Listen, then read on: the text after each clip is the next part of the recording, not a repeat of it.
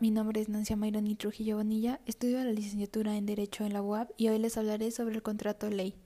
De acuerdo con el artículo 404 de la Ley Federal del Trabajo, el contrato ley es el convenio celebrado entre uno o varios sindicatos de trabajadores y varios patrones, o uno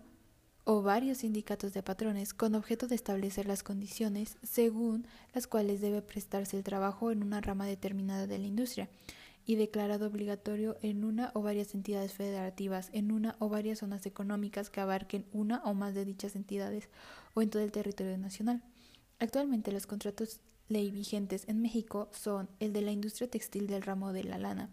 el de la industria textil del ramo de la seda y toda clase de fibras artificiales y sintéticas, el de la industria textil del ramo de géneros de punto,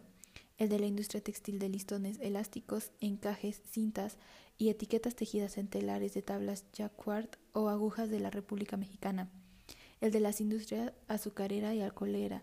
el de la industria de la transformación de hule en productos manufacturados y el de la industria de la radio y la televisión.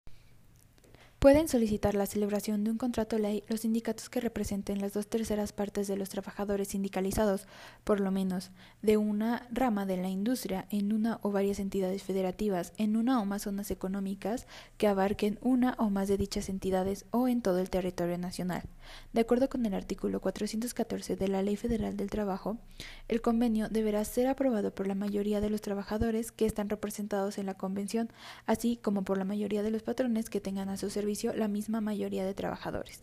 Aprobado el convenio en los términos del párrafo anterior, el presidente de la República, el gobernador del Estado o el jefe de gobierno de la Ciudad de México lo publicarán en el Diario Oficial de la Federación o en el periódico oficial de la entidad federativa, declarándolo contrato ley en la rama de la industria considerada para todas las empresas o establecimientos que existan o se establezcan en el futuro en la entidad o entidades federativas, en la zona o zonas que abarque o en todo el territorio nacional. El contrato ley producirá efectos a partir de la fecha de su publicación en el Diario Oficial de la Federación o en el periódico oficial de la entidad federativa, salvo que la Convención señale una fecha distinta. Una vez publicado el contrato ley, su aplicación será obligatoria para toda la rama industrial que abarque. En consecuencia, los contratos colectivos de trabajo celebrados con anterioridad suspenderán su vigencia, salvo lo dispuesto en el artículo 417, haciéndose la anotación correspondiente por parte del Centro Federal de Conciliación y Registro Laboral. El contrato ley debe contener los domicilios y nombres de los sindicatos de trabajadores y de los patrones que concurrieron a la convención la entidad o entidades federativas, la zona o zonas que abarque o la expresión de regir en todo el territorio nacional. Su vigencia, que no podrá exceder de dos años. Las condiciones de trabajo señaladas en el artículo 391, fracciones 4, 5, 6 y 9. Las reglas conforme a las cuales se formularán los planes y programas para la implantación de la capacitación y el adiestramiento en la rama de la industria de que se trate, y las demás estipulaciones que convengan las partes. Esto se estipula en el artículo 412 de la Ley Federal del Trabajo.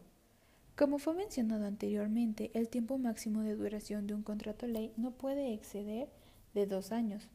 De acuerdo al artículo 418, en cada empresa la administración del contrato ley corresponderá al sindicato que represente dentro de ella el mayor número de trabajadores conforme a lo señalado en el artículo 408. La pérdida de la mayoría declarada por los tribunales produce la de la Administración. En la revisión del contrato ley se observarán las normas siguientes. Podrán solicitar la revisión los sindicatos de trabajadores o patrones que representen la mayoría señalada en el artículo 406. La solicitud se presentará ante el Centro Federal de Conciliación y Registro Laboral 90 días naturales antes del vencimiento del contrato ley, por lo menos. La autoridad que reciba la solicitud después de verificar el requisito de mayoría convocará a los sindicatos de trabajadores y a los patrones afectados a una convención que se regirá por lo dispuesto en el artículo 411. Si los sindicatos de trabajadores y los patrones llegan a un convenio que cumpla con lo previsto en el primer párrafo del artículo 414, el titular del Centro Federal de Conciliación y Registro Laboral lo comunicará al titular de la Secretaría del Trabajo y Previsión Social para su publicación en el Diario Oficial de la Federación o bien al gobernador de la entidad federativa o al jefe de gobierno de la Ciudad de México para que lo publique en el periódico oficial de la entidad federativa. Según corresponda, las reformas surtirán efectos a partir del día de su publicación, salvo que la convención señale una fecha distinta. Y si al concluir el procedimiento de revisión los sindicatos de trabajadores y patrones no llegan a un convenio, el contrato ley se tendrá por prorrogado para todos los efectos legales a que haya lugar.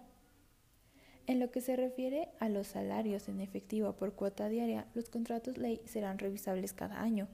La solicitud de esta revisión deberá hacerse por lo menos 60 días naturales antes del cumplimiento de un año transcurrido desde la fecha en que surta efectos la celebración, revisión o prórroga del contrato ley. En el artículo 421 de la Ley Federal del Trabajo se estipula que el contrato ley terminará únicamente por mutuo consentimiento de las partes que representen la mayoría a que se refiere el artículo 406, previa consulta mediante voto personal libre y secreto a los trabajadores. Un claro ejemplo de contrato ley